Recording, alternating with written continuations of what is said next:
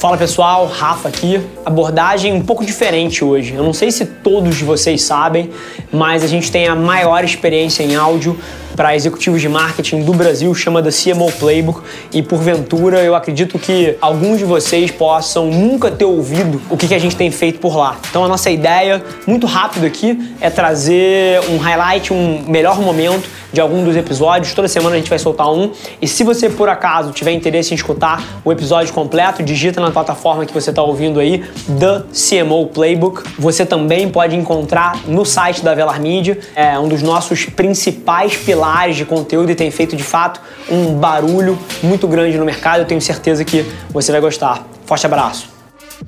Fala pessoal, sejam bem-vindos a mais um CMO Playbook. Hoje com o Guilherme Alencar head de marketing comercial da Genial, uma marca que pro carioca é difícil não conhecer, né, Guilherme? Seja super bem-vindo. Obrigado, Rafa. É um prazer estar aqui com vocês, cara.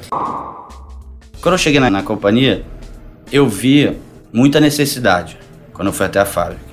E onde tem necessidade, tem oportunidade, né, Rafa? Eu, eu gosto muito do Kotler, né? Eu lembro que desde o início que eu conheci, eu me apeguei muito nessa frase dele. E eu acredito de verdade. Se eu olho um lugar e vejo que tem necessidade, eu, cara, tá rodando e tem necessidade, tem muita oportunidade, né? E aí, cara, eu comecei a entender aquilo tudo como realmente pode ser um oceano azul, sabe? Uma marca pô, de 60 anos, com um background absurdo aí, uma história incrível. Eu poder entrar lá e formatar esse negócio de um jeito dar um ar moderno e pô, botar o que eu acredito e o que eu sei fazer dentro daquela companhia vai ser maravilhoso. Vai ser melhor que dinheiro, né? Porque hoje em dia, graças a Deus, a gente vive num momento desse, velho tem coisas que têm mais valor do que grana. Te fazem tomar decisões hoje em dia de, cara, que é realização profissional, é propósito, é, é, enfim. Lógico que a conta tem que fechar, né? Tem que pagar as contas no final do mês.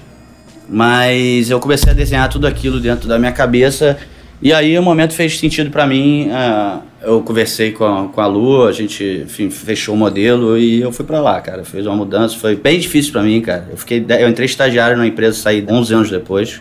Então foi bem difícil essa mudança. Mas eu estou muito feliz, estou muito feliz lá. Estou lá há três meses. O que a gente está não sei se você quer agora que eu já fale de é, estratégia. Do, o... do... Acho que até um ponto bem interessante, você falou aí que tá há três meses dentro da companhia, né? Acabou de entrar. E um executivo, quando entra numa empresa com um mandato parecido com o que você está entrando, que é o de, pô, como é que eu vou trazer uma, uma cara nova para uma marca tradicional e etc., com certeza você, pô, gastou incontáveis horas analisando, pô, de onde a marca veio, quais são os assets mais fortes, quais são as coisas que estão jogando a favor e o que, que eventualmente está deficiente e, pô, montou um puta plano de rollout aí para os seus first 90 days, né? No mundo executivo a gente, a gente fala muito disso. Como é que você olhou para esse teu processo de first 90 days assumindo a marca da Genial? Primeiro, é, foi um trabalho muito gostoso de fazer, cara. Foi assim, porque tem trabalho que você desse tipo que dependendo do modelo da companhia, você entrar e falar, cara, puta, vou me trancar e não posso fazer nada e tô ferrado. Não. Foi um trabalho divertido de fazer, né? Porque quando eu comecei a enxergar as necessidades, até então era, era uma, uma empresa que ela não vive muito digital, você deve Sim. ter percebido já, você deve ter analisado. É uma empresa extremamente nostálgica, o, o produto é extremamente nostálgico, tem um apelo absurdo. Quando eu, o pouco que eu comecei a pesquisar, não, mas eu quero entender, existe algum depoimento? Tem alguma foto? Tem que não sei. As pequenas coisas que eu fui juntando para montar esse meu trabalho inicial, o que, que eu ia implementar, eram coisas maravilhosas.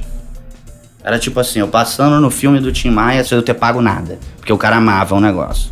Sabe, aquelas coisas que eu falei, que, pelo é, amor de Deus. É uma marca extremamente relevante na cultura, né? E, é, é e, e se tem tradição, uma, né? Com certeza tem tradição, mas a coisa que mais me encanta em marcas que arrebentam é relevância cultural. Sim. O debate mais moderno que existe, que assim, que eu acho que todos os executivos de marketing deveriam estar olhando, é, cara, como é que eu dou relevância cultural para minha marca?